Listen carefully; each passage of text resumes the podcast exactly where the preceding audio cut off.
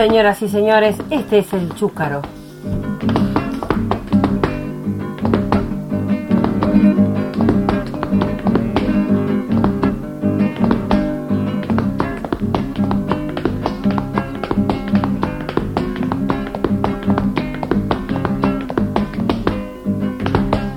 Homenaje al maestro Santiago Ayala, el chúcaro.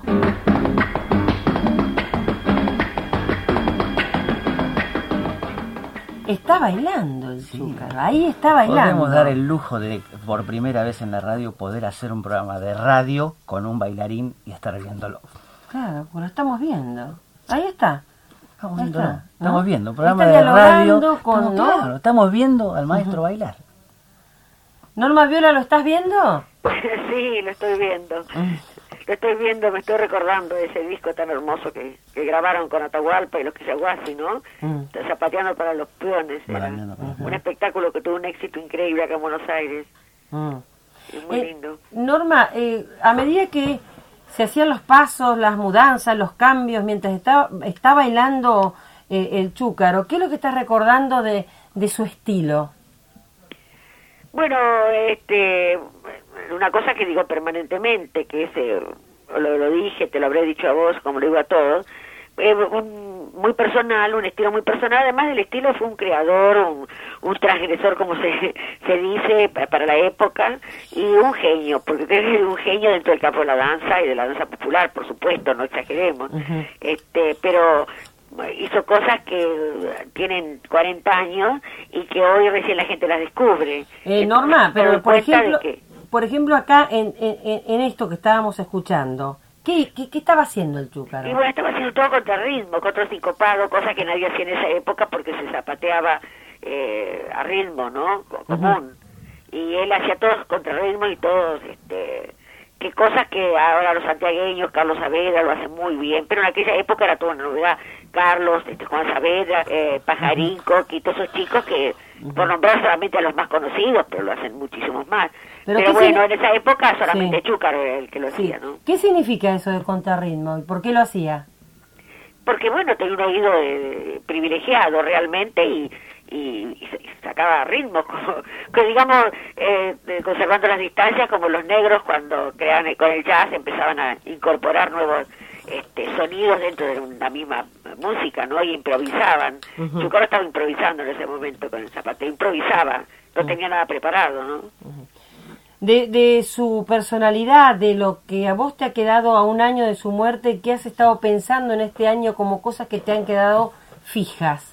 Pensamientos fijos. Bueno, es- siempre el mismo, tanto en su vida como, como después, es decir, eh, porque para mí, yo te lo dije ya una vez y lo vuelvo a repetir, yo siento que Chúcar está permanentemente conmigo, con, con, con nosotros, digo, porque yo estoy todo el día con la gente del Ballet Folclórico Nacional, Mm. y bueno, este, él eh, se ha ido físicamente, bueno, no está, está en su casa, pienso, y yo estoy este, pasando los bailarines eh, todas las enseñanzas de él y todas las ideas de él y todas de los consejos de él.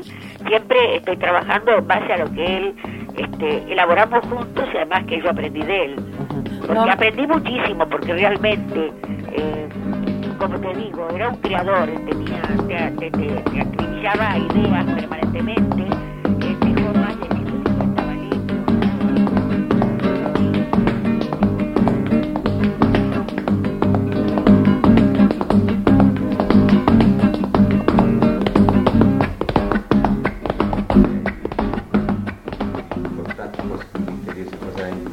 ahí. Quedaron enredadas, por- porque por, por ahí pasaba el camino real. Y quedaron enredadas ahí danzas pampeanas, danzas del sur, danzas del norte, danzas peruanas, dichos del sur, dichos del norte quedaron ahí. En la única parte del mundo donde, quedó agarrado ahí. Este, y, la- en- entre la población media mestiza, eh, y quichua. Ahí quedaron. Danzas el- el- hermosísimas. Y ahí quedó también enmarañada la copla, también quedó ahí. La copla anónima. La copla que es un tema hermosísimo. Que buscó que- que era- Juan Carrizo, ¿no? Que fue a buscar Juan Alfonso Sí, Carrizo. Alfonso Carrizo tiene muy muchos libros de esto, de las, de las coplas. Hermosísimos, de coplas de este, coplas rebeldes, coplas irónicas, coplas cómicas, coplas de todo. Le resultó, Coplas, coplas eh, políticas. le resultó difícil a Santiago hacer la, llevar la copla a la danza, es decir, ese cuadro que usted hace con su gente. Eh, ¿cómo, cómo, lo, ¿Cómo concibió esa parte? ¿Cómo pudo trasladar a la danza el, el sentir, el- la, la significación tan hermosa y profunda que tiene la copla? La copla nace en España Ujú. Y fue mm, amante del Cid Campeador. Amílcar la cunó en los, en los Alpes. La copla, la copla siempre se cantó entre las soldadejas. Goya se quedó prendado con, con la copla. Y la trajeron aquí los conquistadores. Vinieron con una guitarra también aquí. Pero ellos vinieron aquí en busca del, del oro, solamente del oro. Destrozaron el Anáhuac, destrozaron el imperio incásico, destrozaron todo en busca del, oro, no les interesó nada, de, nada, solamente buscaban oro. Y dejaron la copla tirada. Y nosotros vemos a la copla, a través del prisma de, de nosotros que somos coreógrafos, la vemos como transformada en una bailarina. Y de ahí parte el ballet para hacer una copla. Aquí la dejan estos señores muy analfabetos de los conquistadores y se dedican solamente al saqueo y al robo y no les importó ninguna cultura ni ninguna civilización de, nada, rompieron todo. Y ganaron una, una, una, guerra y una conquista por, por traer un caballo y un, y hombre montado arriba. Y que de alguna yegua disparaba algún cañón en este país se fueron armando coplas y, y- y deformándose las sixtinas o las o la o la copla. Se fue deformando de la forma europea y fue tomando la, forma de este lugar. Hasta los descendientes de los españoles la tierra fue cambiando por la enorme fuerza telúrica fue cambiando to- totalmente hasta la mentalidad. Y hay coplas que a veces la han escrito indiecitos anónimos para cantar con una caja en algún carnaval. Por ejemplo, mire qué belleza tiene esto, que canta un, un, indiecito y le dice, ¿qué cosa será la vida que nadie la quiere perder? ¿Qué cosa será la muerte que nadie puede volver? O esta otra copla, filosófica, además, escrita también por, un, por una zona de América, tal vez del Perú para aquí, en algún cerro que dijo, me preguntan de dónde soy y no sé qué responder, de tanto no tener nada, no tengo de dónde ser. Bueno, coplas hermosas como esas. Y así fue amándose en América lo que se llama copla. Le fueron cambiando de las vestimentas. La vistieron de cubana, la vistieron de antillana, la vistieron de mexicana, la vistieron de paisana, la vistieron de, de, chilena, de Perú, de, la vistieron de Goya, la vistieron de- de chola, y la copla fue perdurando en toda América. Ellos robaron todo, robaron todo, vinieron. De sus cabalgaduras caían palabras, de sus yelmos perdían palabras, pasaban hambres voraces en toda América soñando con huevos fritos o con patatas fritas, como ellos dicen.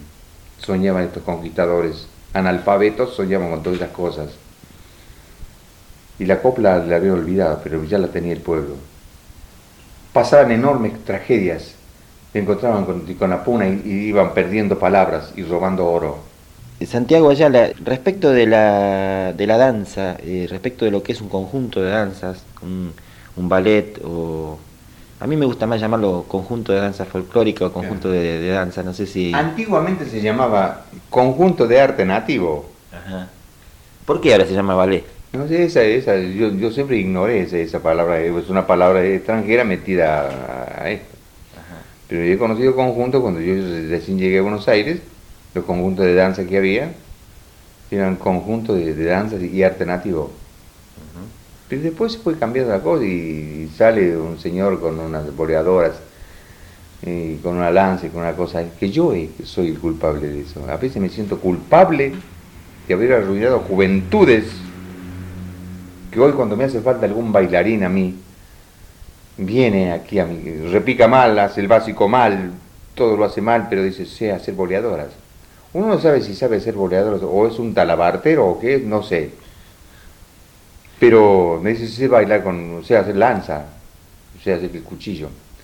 Yo hice todas esas cosas, yo las inventé en los tiempos que había que luchar mucho, de trabajar en los, en los, en los cabarets.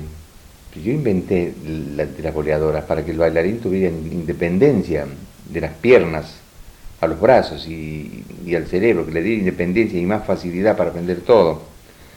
Pero la, la, danza con las boleadoras no pertenece al folclore, es una recreación que hice hace como cuarenta y tantos años. No pertenece al folclore, aclaro bien. Y sin embargo a mí me da un poco de rabia cuando están estos muchachos jóvenes por Europa. Y el malambo con la lanza tampoco pertenece al folclore. Y el malambo con el cuchillo tampoco pertenece al folclore. Lo hice yo hace esa cantidad de años atrás.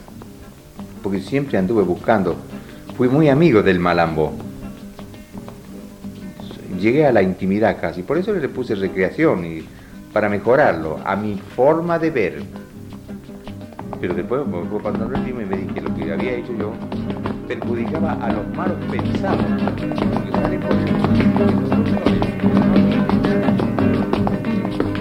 Y bueno, la gente se acuerda perfectamente de él y esa es nuestra misión y mi misión eh, es de, de de que no, no se olvide la gente que existe.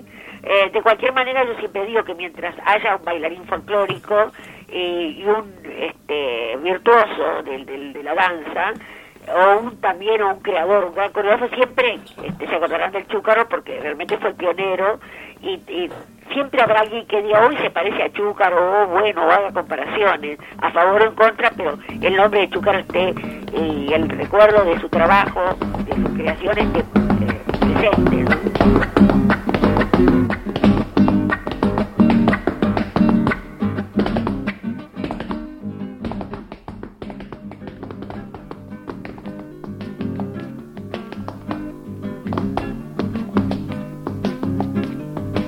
Hay, algo que vamos a comentar, lo que es hermoso, que mucha gente no lo sabe, pero para los que queremos al maestro, o sea, esto que escuchamos recién de Malambiando para los Piones de Yupanqui y que baila el maestro, quizás en el año, eso fue en el año creo que 64 o 65, eh, que se llamaba Magia y Misterio del Folclore, jamás, creo que en esa época, han pasado 30 años, se hubiera, el destino los hubiera unido como están unidos en este momento. Pidió que sus cenizas fueran llevadas a Cerro Colorado junto con la ceniza de Yupanqui. O sea que en estos momentos, desde el año pasado, están juntos Yupanqui y el maestro en Cerro Colorado, los dos unidos para siempre.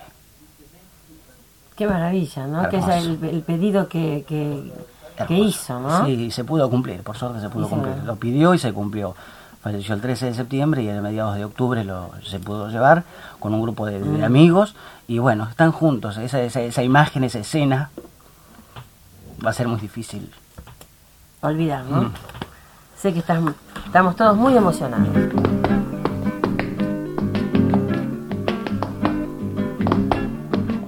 El zapateo del Chúcaro aquí presente. Y bueno, ¿qué es lo que inventó? Me decías, ahí tenían varios malambos, ¿no? Claro, porque el, maestro siempre aclaró y siempre se arrepintió de haber eh, creado el malambo de las boleadoras, mm. porque se después se lo fue degenerando y llegó, cuando nosotros bailábamos y cuando él bailaba, eran boleadoras grandes, de madera, retobadas en cuero, pesadas, o mm. sea, símil a las boleadoras verdaderas que usaban los gauchos y los indios. Pero después, bueno, se ha ido el, el folclore por expor, los muchachos fueron achicando las pelotitas, fueron de madera, llegaron a después a ponerlas de plástico, después algunas con fuego, otras con luces, bueno, un circo ya terrible. Y, el lo maestro culpaban se- lamentablemente Claro, el maestro se arrepintió y siempre lo decía de verdad, se arrepentía de haberlo inventado, de haberlo creado, porque se degeneró totalmente. El maestro creó, y él siempre se preocupaba de destacarlo, que todas esas eran creaciones, recreaciones, que no pertenecían al folclore argentino, pero fue el malambo de boleadoras, el malambo del cuchillo, que lo, lo- lo creó en España, en la terraza de un hotel, ¿Cómo fue eso? de, según lo cuenta el maestro, estaba él trabajando en España y un día se fue con un palito a la azotea a sacar ruiditos con, con un palito. Y ahí empezó a... a- De ahí surgió, porque se lo dijo en español, que pensaba que con el cuchillo, las espuelas y la rastra lo utilizaba para hacer, eh, para hacer ruidos. Y ahí el maestro se fue al hotel y ahí empezó y ahí... ¿Se fue a la terraza? Se fue a la terraza con un palito y ahí creó el malambo del cuchillo. O sea que las boleadoras fue primero. Las boleadoras. Bueno, el orden creería, El sí, creo importa. creería que no importa, Sí. pero las boleadoras, el cuchillo, el malambo del hacha, que fue una creación, el machete que hacíamos los macheteros en el cuadro correntino, el malambo del látigo, la doma famosa, eh, el malambo de lanza. Después hizo un cuadro que se llamaba La clave de Fa, que hacíamos todo un ritmo con dos palitos, todos bailarines, con dos palos, hacíamos todo ritmo de, eh, de chaya. No, bueno, te digo que para las de las cosas que ha creado el maestro, él solo puede haber creado eso. Bueno, pero de todos modos vamos a volver para que nos explique Juan Cru- Cruz Guillén, que fue bailarín del ballet de Norma Viola y el Chúcaro, eh, qué era, por ejemplo, eh, el- la lanza, el de la doma, el del látigo, para que lo explique y la gente vaya comprendiendo un poco más, todos estamos aprendiendo de esta maravilla que fue el Chúcaro. Juan Carlos Copes, ¿qué, ¿Qué opinión ahora tiene de lo que significó el chúcaro en el mundo de la danza argentina? Bueno, la opinión mía, te agradezco la oportunidad que me brindas en este momento de, de poder comunicarme con la audiencia. Eh, es una cosa tan personal y una admiración total. Eh, yo me acuerdo de que eh, en mis primeros sueños, de, no, yo no soñaba prácticamente de ser eh, profesional, sino simplemente eh, estaba enamorado de los espectáculos. Y en mis corridas por el centro, que me costaba mucho llegar al centro prácticamente, era, yo vivía en Villa Pueyrredón y llegar hasta el centro era mucho, pero costaba eh, por lo menos llegar a ver un espectáculo de Santiago Ayala, que fue el que armó en el Teatro Casino de la calle Maipú, eh, el que lo tituló Santiago Ayala presenta Malón Ranquelino, en el cual tuve el gusto de ver que, se, que él presentaba ahí a los chalchaleros, a Atahualpa Yupanqui, Argentino Galván con una orquesta cuantiosa, el coro de Fanny Day, eh, y todas esas escenas de que, que me, a mí me transportaron mucho más allá de una época de mucho cine musical americano. Eh, me de- decían, acá tenemos algo argentino hecho en gran nivel en un teatro y que bueno, va a servir para representarnos en el cine, cosa que prácticamente solamente una vez se hizo con Joaquín Pérez Fernández.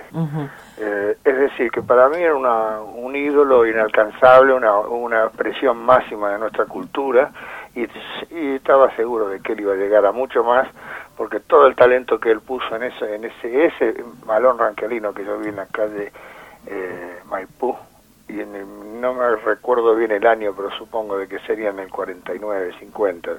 En fin, eso es cuestión de revisar los, los libros nada más. ¿Le sorprendió el hecho eh, de que utilizara una, un trabajo integral donde hubiera coreografía, historia, texto, etcétera, Copes? Justamente yo, en- en- bueno, yo de una forma primitiva, no amateur, totalmente era lo que yo estaba buscando en cuanto al tango. Es decir, eh, la unión de gente para representar eh, formas de vida de nuestra ciudad.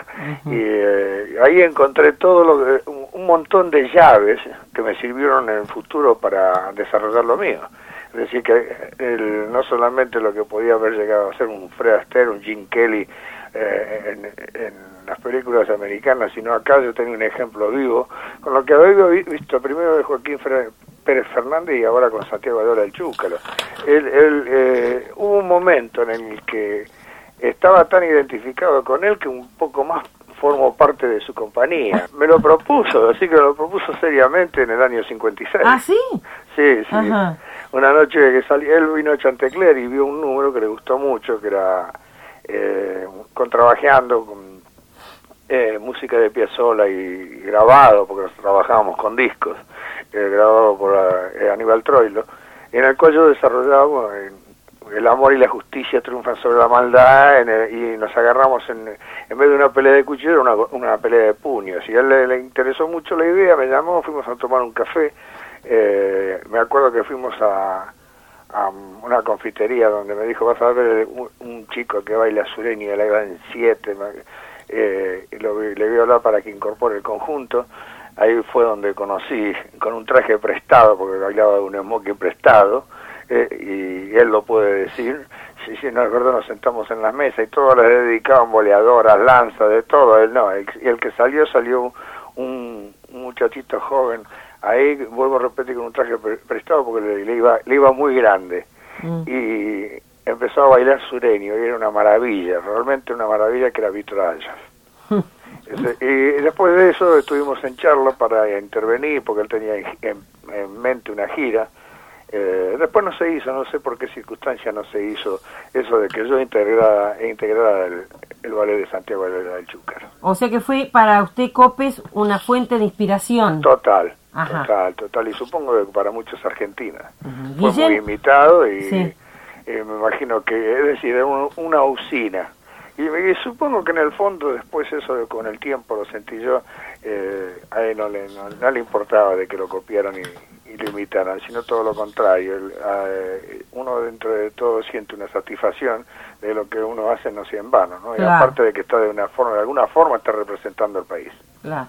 Eh, Guillén le pregunta ahora. Maestro, ¿cómo le va? ¿Qué tal, Fierro? ¿Cómo anda? Bien, mire, hay dos cosas que eh, yo quiero destacar justamente eh, estando usted en el aire. Del maestro, eh, la hombría y, la, y cómo sabía reconocerlo a usted, que se acuerda que para un cosquín, él le pidió a usted que pusiera la coreografía sobre una idea del hombre de la esquina rosada. Exacto. Bueno, ese cuadro lamentablemente se hizo únicamente en Cosquín y no se pudo hacer nunca más. Y él con todo su cartel y con el cartel de Norma, pero le pidieron a usted que era el maestro en el tango, lo, lo, lo equiparaba en el tango a usted como a Joaquín Pérez Fernández en lo latinoamericano, para que pusiera la coreografía de ese, de ese hombre de la esquina rosada, ¿se acuerda? Esa, ¿cómo no me voy a acordar? Bueno, y hay otra cosa que a usted y a mí nos quedó con mucha bronca, que lamentablemente no lo pudimos concretar, que eran las dos C de la danza, ¿se acuerda? Sí, sí. Chúcaro Copes, y no lo pudimos lograr. Se intentó, se intentó y, y vos me hiciste recordar un momento de que lo hicimos todo eso, fue en el Canal 13, estábamos en el estudio de Canal 13 y va mucho tiempo para una sola función en Cosquín, que fue Exacto. El Hombre de la Esquina Rosada. Bueno, maestro, se fue Pérez Fernández, se fue el maestro, nos queda usted. Adelante, ¿eh? No, gracias, y, oja- y ojalá que queden muchos más después de, de que me toque irme a mí, yo también estoy en la cola.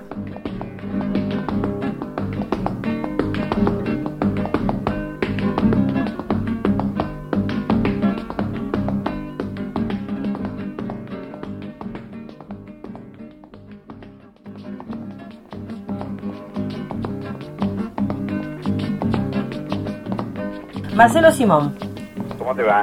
¿cómo andás? Así que estás con el medalla de oro del ballet. Igual, Está bien. ¿eh? ¿Eh? Igual.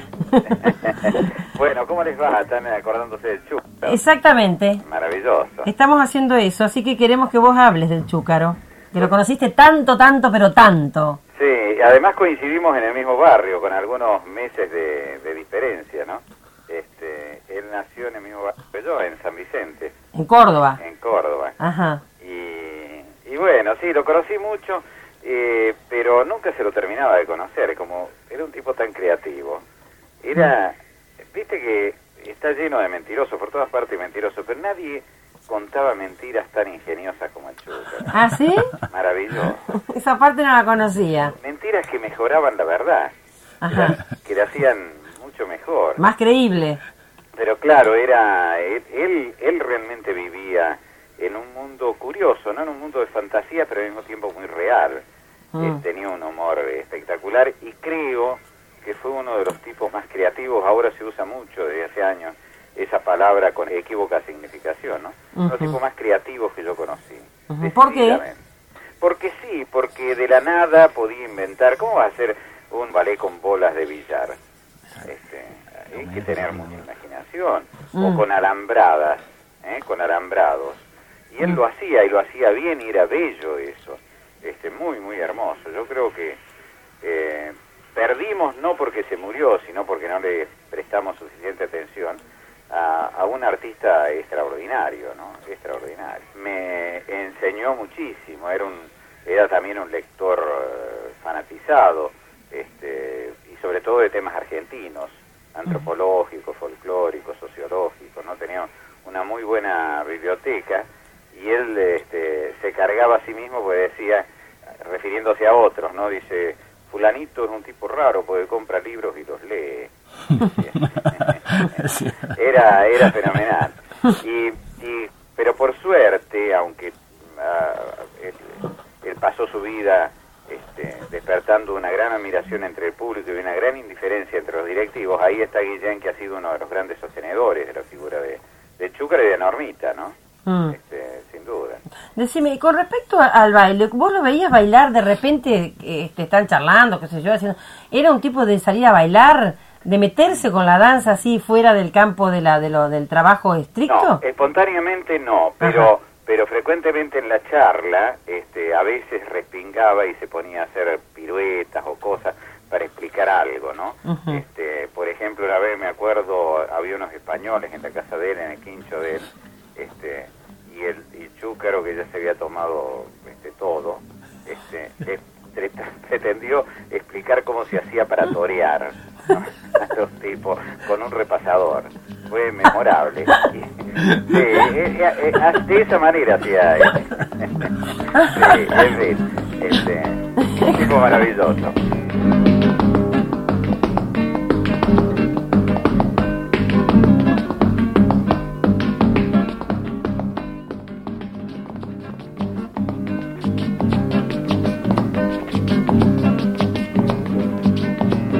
Bueno, Coco Martos, el chúcaro. ¿Cómo estás, Samuel? ¿El chúcaro? Mm. No sé, mira, el chúcaro, yo creo que no hay palabras para explicar realmente lo que es el chúcaro, ¿no? Hay ciertos personajes de la vida que el individuo, el ser humano tiene para nutrirse, que están más allá del bien y del mal, que nadie los puede discutir. Mm. De pronto podés, podés estar o no de acuerdo con ellos, pero ¿quién podría discutir el talento de él? Mm. Si pronto vos cantando hay una melodía y una letra, hay un instrumento, hay acordes que, que te ayudan muchísimo. La danza es, es algo muy difícil y yo creo que eh, la danza es antes el chúcaro y después del chúcaro, ¿no? Mm. Creo que no dejó, Sí, no le dejó nada a nadie. Es decir, son, es el Beethoven de la danza. Sí, señor. Es el Sí, Beethoven señor. de la danza. Para, ¿Y para vos en qué influyó el chúcaro? Eh, el chúcaro era, ¿cómo te puedo decir? Era es, es esa persona que vos te la querías comprar y tener en la mesa de luz todos los días. Coco, Sí, le llamamos a vos por un motivo. sí. Vos tuviste algo muy muy lindo dentro del ballet. ¿Podés contarlo? ¿Cómo, cómo me voy a olvidar? Coco Marto, vamos a decir a la gente, fue integrante muchos años de los Tucutucu y después socio fundador de los de siempre. Pero en esa época estabas en los Tucutucu. Claro, era mucho más caradura que ahora, ¿no? Vos sabés que realmente es increíble, de- uno a veces se, acuerda, se acuerda así en reuniones eh, sin querer de las cosas que he hecho y creo que una de las cosas más terribles que he hecho en mi vida a nivel de ser caradura fue lo que hice en una gira que estaba Isela, el maestro, con todo su ballet, mm, los Tucutucu.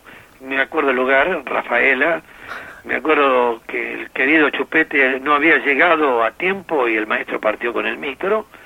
Y bueno, íbamos viajando por, por un lugar de la ruta y el maestro preocupado porque había dentro de la- de- del programa estaba la silandera, una danza muy muy famosa por él, una creación de él que en ese momento gravitaba mucho dentro de, de las presentaciones de él, por lo que significaba, por el cuadro que era, y cómo iban a hacer porque faltaba un bailarín. Y yo lo confieso hasta el día de hoy, yo no sé bailar folclore.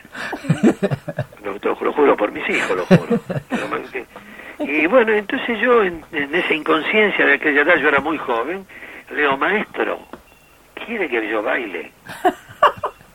Yo parado en el pasillo del micro y él sentado. Entonces el maestro levanta la cabeza y me dice, ¿usted baila coquito? Me decía. ¿Usted baila coquito? Le digo, maestro, fume tranquilo, le digo. Y nos pusimos a ensayar en el pasillo del micro. Y vamos andando. Seis parejas. El pasillo, tan, tan, tan, tan, tan. Me acuerdo la música y todo. Yo se hacía para atrás con el pañuelo para adelante. Me dice, el Beto, Beto te va a decir cuándo tenés que subir, cuándo bajar. Bueno, preparamos todo, llegamos al hotel, al, digo al hotel, al hotel dejamos las cosas, fuimos al teatro y me tocó, te imaginas, la ropa de chupete. Chupete medía dos metros. Es decir, el pantalón me quedaba por las tetillas, más o menos.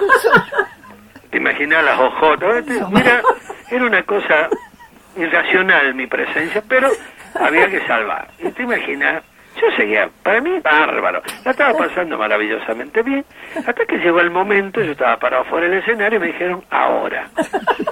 Yo me maté. ¿Viste? Tenía que hacer una parte del telar y bueno, después yo me podía ir porque el cuadro que seguía podría seguirme. Claro, yo seguí. Dios me iluminó. Viste que no me haya equivocado. Me iluminó tantas veces y no me hubieran pasado tantas cosas. ¿Y? Y, y bueno, y salí. Fenómeno. Me- Me estaban esperando abajo, a, a- ahí al, al costado del escenario, en Bambalina, mis tres compañeros que me querían matar. Querían matar. Ya me lo habían dicho en el hotel. ¿Los tucutucu? Sí, lógico, vos te imaginas, ¿cómo vas a mentir? Vos no bailás. Y bueno, pero, pero ¿cómo vas a hacer una cosa? Si no lo podían creer. Pero saliste. Y salí, salí porque porque tenía que salir y porque yo lo tenía que ayudar al maestro. Después de todo eso, ahí me di cuenta de la realidad y le, y le confesé al maestro que yo no sabía bailar. Tampoco me lo quiso creer nunca. Y bueno, pero la cosa salió bien. se cumplió. Pero, qué sé yo, en ese, lo que pasa es que él tenía mucha gente también con Mm. mucho talento, como Fierrito, como la, con muchos de los chicos que, Sí. que, que hablé y que se te hacían fácil las cosas. Es decir, yo tenía una noción importante del ritmo, por eso la hice. Yo le agradezco muchísimo a Fierro, que sabe que lo quiero mucho, y más poder hablar de la memoria de un hombre con una ternura y una mansedumbre tan grande como el maestro, que desgraciadamente de todos nos tenemos que ir.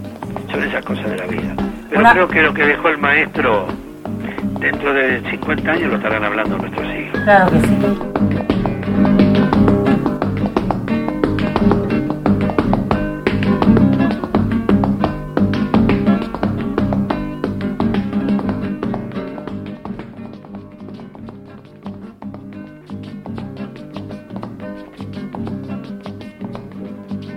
Clásicos de la pareja de Norma y de Chúcaro que fueron la samba y la chacarera, el chamamé, la ratonera, el cuando que hacían, que era maestro con todo ese vestido de estanciero, impresionante, y Norma vestida de época, la milonga y el escondido que hacían en Juegos Pampeanos, que fue quizá lo, lo- lo último que bailó el maestro, junto con la samba y la chacarera y la milonga y el escondido fue lo último que bailó el maestro. Ah, ¿te puedo hacer una pregunta? Sí, sí. ¿Cómo bailaban la samba ellos? Yo no he visto otra vez. o- otro- No, no, es la o cosa yo, impresionante. Yo, Yo no te he visto digo- otra pareja bailando la samba. Vos no conocías al maestro lo que era debajo del escenario Sí. y lo que era arriba del escenario. Arriba del escenario medía dos metros, diez, otra que los basquetbolistas de ahora. Era una cosa que se paraba. Nosotros nos podíamos tirar de palomita, hacer todas las cosas y salía el maestro, se paraba, levantaba la mano y el sombrero y desaparecía todo. No quedaba nada arriba del escenario. Era tan impresionante la figura del maestro que todo lo demás eh, desaparecían los 20 bailarines que estaban arriba del escenario. Y otra cosa que la chacarera de la luna, que siempre la gente le decía la chacarera de la luna, que era el hombre del monte, que él hacía un recitado, que se enamoraba de la luna y bailaba con la, simulaba que bailaba con la luna, que era Norma Viola. Bueno, entonces se llama Vieja Danza Querida, que es de Atahualpa Yupanqui, que fue otro que quizá de, de los clásicos dentro de, de la, Sí. de la pareja de Norma y de Chúcar. ¿A vos qué es lo que más te impresionó del Chúcara? Él. Él con todo, Él. con todo lo que Él. significaba. Yo las cosas que aprendí, aprendí a ver una tormenta gracias a él. Él íbamos en la ruta y por momentos se hacía parar el micro, nos hacía bajar y nos hacía ver cosas que había en el campo, el monte, la luz mala, esas cosas, y las veíamos. O sea, nos hacía ver tormentas eléctricas porque descubría cosas que quizás sí, llueve, sí, pero no. las- él las mostraba y evidentemente había otra cosa. ¿Y qué, te- qué, por ejemplo, qué, qué es la otra cosa que mostraba? Y nos hacía ver cosas que realmente existían. De la naturaleza. De la naturaleza. Mm. Yo por eso le disfruté tanto eh, de estar al lado de, de- esta profesión, de poder haber estado... Si yo estoy acá hoy, acá al lado tuyo, es gracias a él. Si yo me casé, gracias a él. Si yo tuve todo lo que tengo, fue gracias a que un día nos conocimos casualmente con Norma y el Chúcaro en el ballet en General Roca, por una desgracia que hubo un aluvión y bueno, se logró una, una, una amistad y bueno, y después yo entré eh, al ballet y no le, le, trataba de sacar todo, porque en esa época eh, escucharlo al maestro, para que te des una idea, la gente se cuenta, en el año 66 nosotros casi con el maestro era tal el respeto que se le tenía que casi no se hablaba con él, se traba todo con Norma y llegaba el maestro y buenas noches maestro y buenas tardes maestro. E- Era, era realmente una cosa como intocable. Por eso eh, eh, esto te, saco un poquito del contexto. En el año 66, para tres amigos que éramos antes, Polo Román, Yayo Quesada y yo, que éramos amigos de antes, de otras cosas, ese año se nos dio la suerte de Polo entrar a los Chalchas, Yayo entrar a los Fronte y yo entrar al ballet del Santiago Allá del Chúcaro, que en ese momento era el sumum.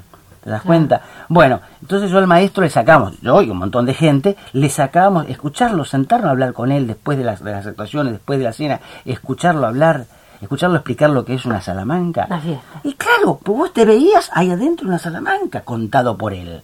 Vos te, te- te ve- veías ahí, veías a su padre, veías, todo lo veías. Y lograba cosas de la gente increíbles. En un cuadro que voy a hacer mención, que fue una fue esas grandes broncas del maestro de Norma y de todos nosotros, que se llamó El Grito Sagrado. Fue un cuadro que se preparó para Cosquín. Era el grito sagrado, pero era significaba todo lo que fue el cordobazo en Córdoba. Estuvimos ensayando un año, llegamos a Cosquín, la comisión lo quiso ver, cuando lo vio no lo autorizó. Censura. Bueno, sí. La amargura más grande de todos, en lo personal te digo, yo bailaba, bailaba un discurso de Juan Domingo Perón. El maestro, el maestro escuchó, bueno, no, me sacó a mí lo que yo no me podía imaginar Que que, podía- que yo tenía adentro, Ujú. pero él me lo sacó. Hay un, un malambo, una música, que la fuimos a grabar, que está todo grabado con máquinas, las Remington, ¿te acuerdas de escribir? Las máquinas de escribir, bueno, fuimos un día a una sala de grabación y toda la música está grabada con máquinas de escribir. Y después, bueno, Y esas- todas ideas de él. Todas del maestro, todo, todo, todo, todo eso. Por eso cuando vos escuchás un ballet y decís, bueno, esta música está para ese ballet. Y no, era una música que él escuchaba, o por de, de un disco sacaba tres compases, o cuatro compases, o diez compases. Pero lo metía en ese cuadro y decís, no puede ir otra música. Va eso. El grito sagrado no se dio en No ninguna se estrenó nunca. Nunca, con Ay, toda la ¿por qué ropa no habrá hecha. existido el video en nunca, ese momento? Nunca, nunca, nunca se pudo estrenar. Ah. Una, ¿Te imaginas una cosa de esa por el Sí. maestro, vivida por él? Ah, una cosa- no se No, no se... no había videos.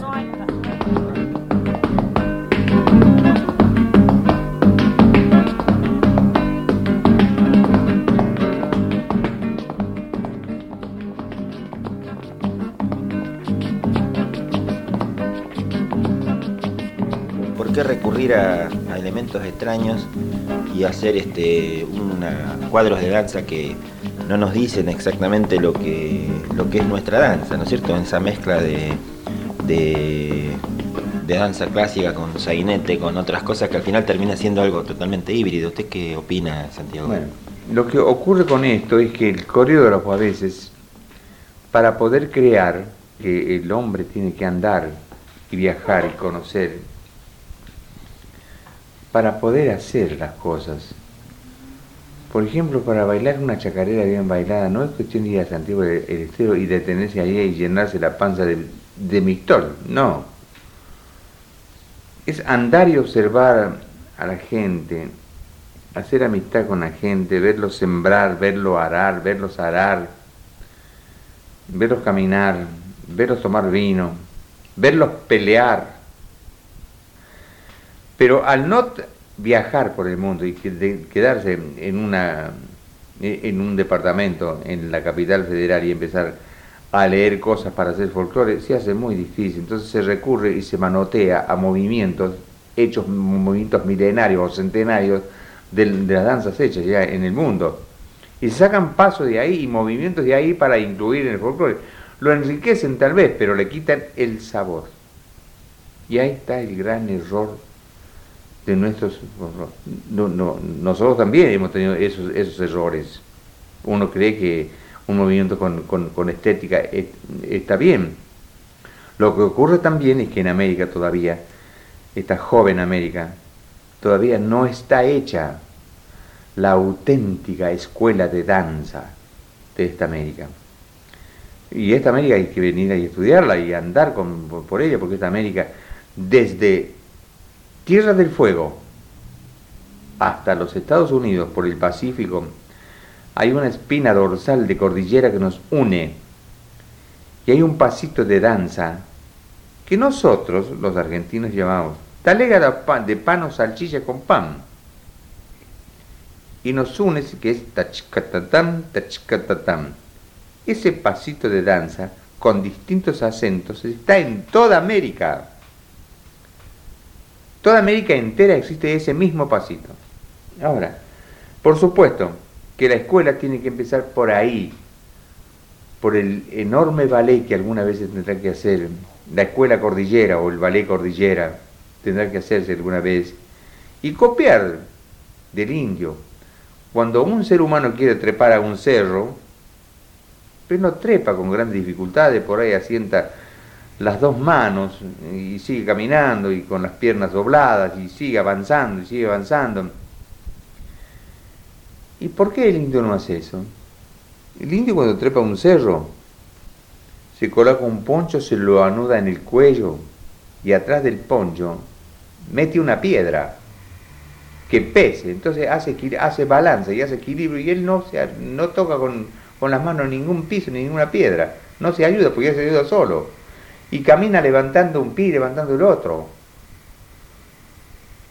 Levanta los pies cuando camina. Nosotros casi los arrastramos porque vivimos en, un lugar de, de, toponimia llana.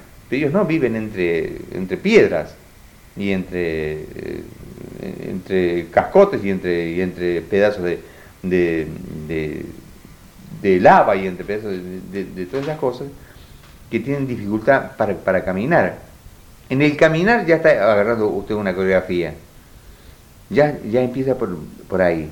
Ahora, después, ver cómo pelea, cómo agarra el cuchillo, porque no es cuestión de agarrar el cuchillo como lo agarra el, el, el, europeo, que cierra la mano con el cuchillo y queda la hoja para abajo y él agarra el mango con los cinco dedos. No, por ejemplo, el hombre argentino y el hombre principalmente argentino, ese hombre agarra el cuchillo desde el mango con la mano y la hoja sale hacia adelante, pero no mueve la muñeca como todos creen, mueve, el antebrazo y mira a su enemigo. Quiere decir que el cuchillo puesto en la mano de un, de un paisano, de un hombre del sur, adquiere una gran velocidad y ese cuchillo es la prolongación del brazo. Es una esgrima natural, una esgrima que le produjo la tierra solamente.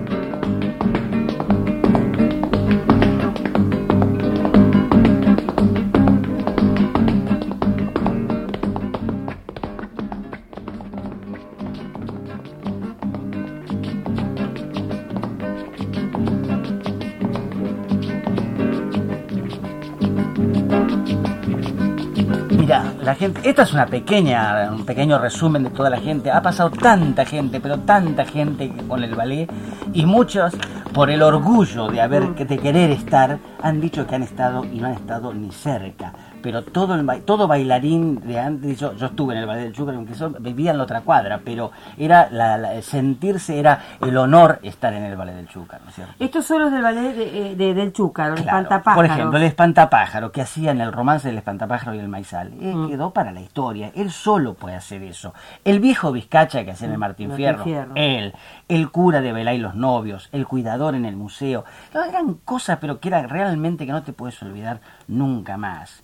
Cuadros, cuadros del ballet, y bueno, Malón Ranquelino, Bajo el cielo guaraní, Ruralia Pampiana, Alboroso Colla, La Misa Criolla, que esa es otra de las, de las cosas que yo quiero ver algún día, la Misa Criolla, porque nunca lo pudimos lograr. Muchas veces lo intentamos, de que esté Ariel Ramírez con toda su orquesta, Y el ballet. un coro y el ballet Como nacional. corresponde. Exacto, eso sería el, el máximo, realmente Claro. sería un espectáculo brillante. El Museo Latinoamericano, Velá y los novios, que era sobre la recreación sobre el cuadro de Molina Campos, ¿te acordás? Claro, La de las caretas. Era Molina Campos. El ca- caretas. El, casamiento correntino espectacular. El casamiento correntino también. Bueno, Amanecer Salteño, que fue uno de los clásicos del, Sí. del ballet. Romance de Pantapájaro, lo dijimos. Vida, Pasión y Muerte del La danza de las hilanderas. Impresiones de la Pampa, me hablaba Marcelo recién.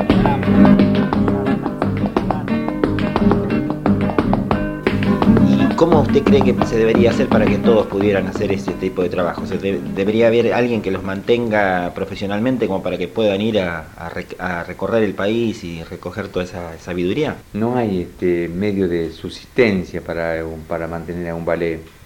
Uno mantiene un ballet con mucho sacrificio. Y además el bailarín que le llega a un ballet está pensando en mejorar la danza con las goleadoras o con la lanza para irse a Europa y ganar dólares. No le interesa el folclore en lo más mínimo. Como a muchos cantores tampoco le interesa el folclore, sino le interesa lo que cantan para el disco. Y estos bailan pa- para Europa. Entonces se hace muy, muy difícil porque no se puede hacer semillero. ¿Cuántas veces he pedido a varios gobiernos que se hiciera el ballet nacional? No es cuestión que vaya a dirigirlo yo, o que Norma, o que no, no, que, esté el ballet nacional.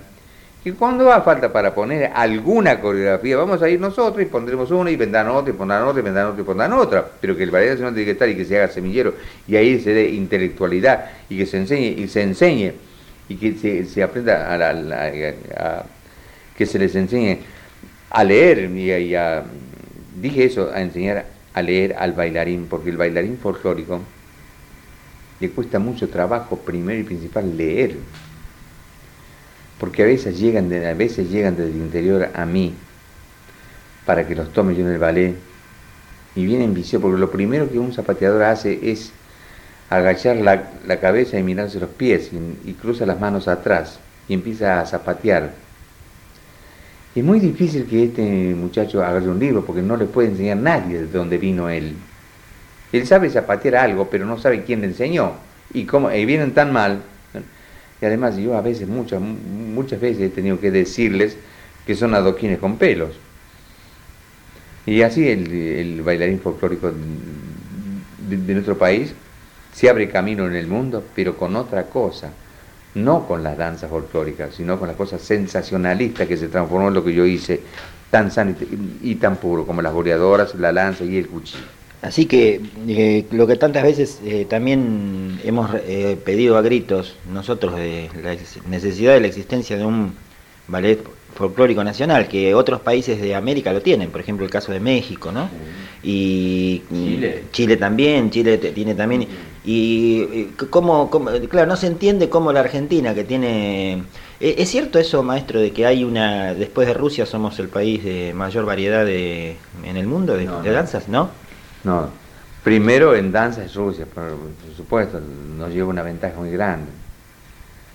Le sigue España, sigue España.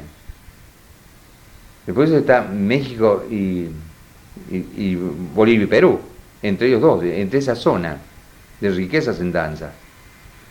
Y nosotros tenemos otra, y además nosotros tenemos influencia en el norte, Jujuy, Salta, Tucumán, Catamarca, La Rioja. Tenemos influencia de nuestra madre indígena, el Cusco. Hasta ahí sigue nuestra influencia. Y después tenemos las otras danzas de la enorme llanura.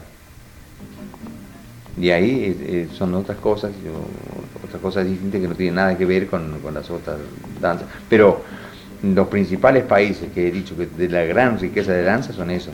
Nosotros estamos en, eh, quinto o sexto lugar en danza. No somos un país millonario en danza, no como son ellos, no, no.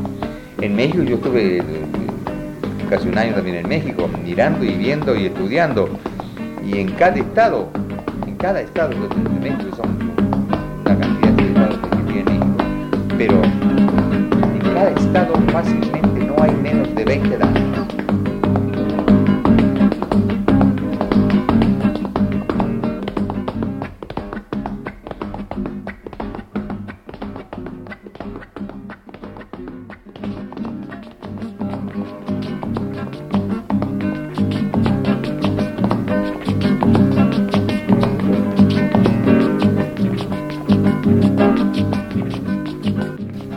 Eh, respecto de las influencias, o no, influencias o no, que tiene, eh, que ha tenido, por ejemplo, la danza española en la danza nuestra. Usted, por ejemplo, en el zapateo, eh, puede establecerse un paralelo o una influencia de, de, la, de la parte mm, flamenca, llamémosle así, en el zapateo nuestro.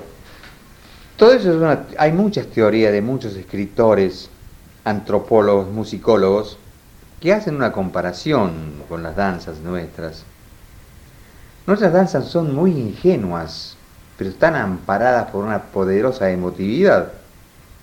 Y las danzas de ellos no están amparadas por cosas, ya son fuertes desde, que nacieron. Yo no puedo sacar y decir y asegurar que algunas danzas nuestras pueden descender desde España, como dicen algunos, tienen descendencia española. Yo no puedo decir que, la chacarera tiene descendencia española ni, ni descendencia negra. No lo puedo decir porque, porque no lo sé. Y las cosas que yo he leído son todas hipotéticas. No puedo decir que sí, sí o no. Así que yo no creo. Además, yo no, creo porque conozco así mi tierra y, no se puede prestar a eso. Además, este, eh, en, en, esas danzas, en la, en la poesía y en la literatura sí hay parecidos y cosas. Pero con la danza acá han pasado tantos siglos ya. Si hubo alguna comparación en el zapateo, en el malambo, puede haber habido, yo no lo conozco. Pero sí me doy cuenta que, eh, que por ejemplo, el gaucho que se, cansó de la contradanza y de la jota, de ver todas esas cosas, y se alejó a, las llanuras, eh, porque no andaba con, esto. Y, se metió por las pulperías mm, tierra adentro, mejor dicho, pampa adentro. Y, escuchó este, la rebeldía en la, en, la, en la tierra, escuchó un galope, como si la tierra se, se enardeciera porque andaba en busca de, su danza solista. Y vivía en ese enorme, el hombre de la llanura infinita, y andaba en busca de su danza, de su danza como hombre solo, hasta que por fin fue descubriendo que le venía bien para él hacer esas cosas, porque la encontró con una danza que hacía solo como hombre. La encontró con jadeo de hombre y sonrisa de espuelas. Y él le llamó malambo. Y para mí la palabra malambo, tango, samba, solamente para mí, y no lo aseguro, pero me da la impresión que puede tener algún pequeño ancestro negro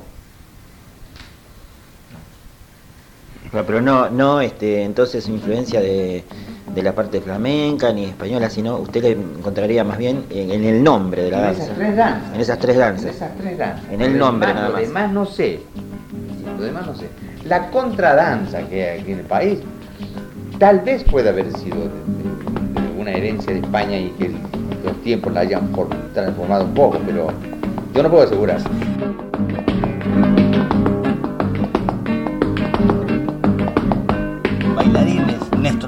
Fernández, Ever Lobato, Alfredo Lucero, Hernán Barceló, Mario Machaco, Carlos Pico, Roberto Aquino, Pedro Ortiz, Jorge Corrales, Chupete, Juan Saavedra, Rodi Cáceres, Hugo Jiménez, Nelson Ávila, Rodolfo Pollini, Carlos Reyes, Norberto Guichandú, Carlos Libares, Oscar Coronel, Omar Ocampo, que hizo esa brillante versión del de, Martín Fierro, de la idea de Nuchihuara y Norma, y él que fue el, protagonista, ¿no es cierto? Roberto Herrera después, bueno, Alberto Crisó, Domingo Llanos, Tuco Quevedo, Dante Montero, José Luis Feijó, Juan Corbalán, Jorge Oliva, Fernando Jiménez, Mario Bustos, Roberto Navarro, Víctor Ayos, que nombró el maestro Copes recién. Formador de bailarines y bailarinas. Y bailarinas. A ver, las bailarinas. Nelly Lobato, Antoinette, San Martín, Beba Vidar, Nidia Viola, hermana de Norma, Norma Re, Irma Parafita, Inés, Parafita, Vilma Pérez, Vilma Martínez, Susana Dobarganes, Mabel Sánchez, Cecilia Narova, Mercedes Ferrero, Adela Oliva, Estela Maris Vicente, Paola Parrondo, Aurora Lubis, Clara Smith, Ana María Tortorella, Judita Verastain, Silvia Vera y una persona. Sabina Di Salvo. 25 años como bailarina del ballet del Chúcaro y Norma Viola. Exactamente, fue desde el 68 hasta el 93 que llegó a ser la subdirectora, es digo, la asistente de coreografía del, del Ballet Nacional. Y bueno, fue la bailarina que en, ejercicio más años estuvo consecutivos con el Ballet del Chúcaro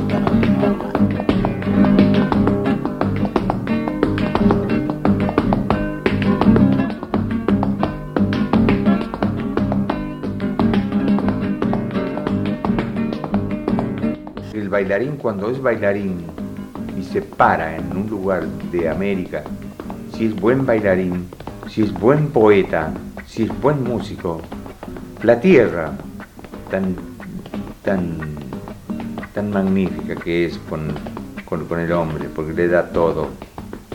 Así lo come también, le da todo. La tierra le sube por las piernas como la savia a las plantas y le maduran las piernas, le, florece la cabeza, escribe y el bailarín danza.